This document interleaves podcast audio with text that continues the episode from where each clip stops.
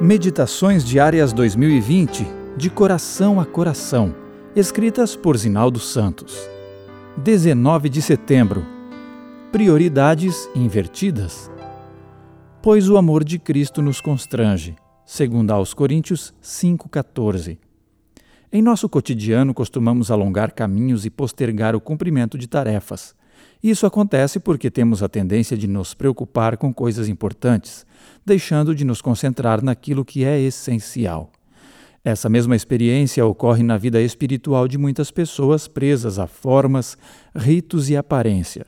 Inicialmente pode soar chocante a declaração, mas há muitos cristãos professos que são impedidos de ver a beleza de Cristo porque colocam a igreja entre eles e o próprio Cristo. Claro, a igreja é muito importante. Seus ensinamentos e suas normas não podem ser desprezados. O problema é fazer ou deixar de fazer coisas por causa da igreja. Algumas pessoas se comprometem como membros da igreja, sabem o que ela ordena e procuram cumprir à risca. Contudo, se norteiam a conduta ética, moral e espiritual apenas por causa dos requisitos da igreja, colocam-se em um terreno arriscado. Esquecem-se que em nossa humanidade tão vulnerável, pressionados por circunstâncias adversas, corremos o perigo de, em algum momento, cair em transgressão. Assim, fica óbvio que precisamos de uma motivação superior, Cristo, cuja visão não deve jamais ser obscurecida diante de nós. Sem mim nada podeis fazer, disse o Mestre.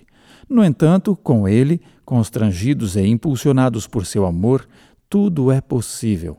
Os sábios requerimentos, doutrinas e normas encontrados na Bíblia e ensinados pela Igreja serão prazerosamente colocados em prática, sem questionamentos. No verso de hoje, o verbo constranger significa impelir, impulsionar e também controlar.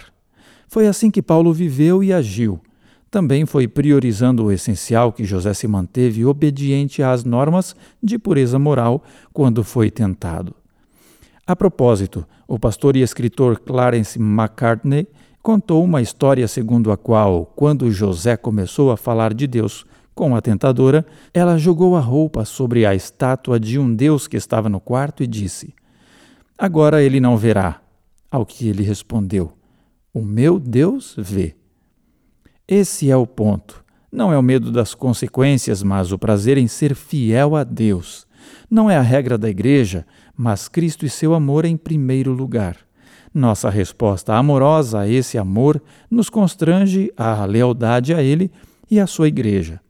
Imprima isto na mente e no coração.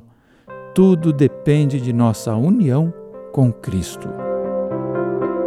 CPB também disponibilizou gratuitamente os audiolivros Vida de Jesus e Janelas para a Vida do pastor Alejandro Bulhão nas principais plataformas digitais para os seus momentos de reflexão. Ouça e compartilhe.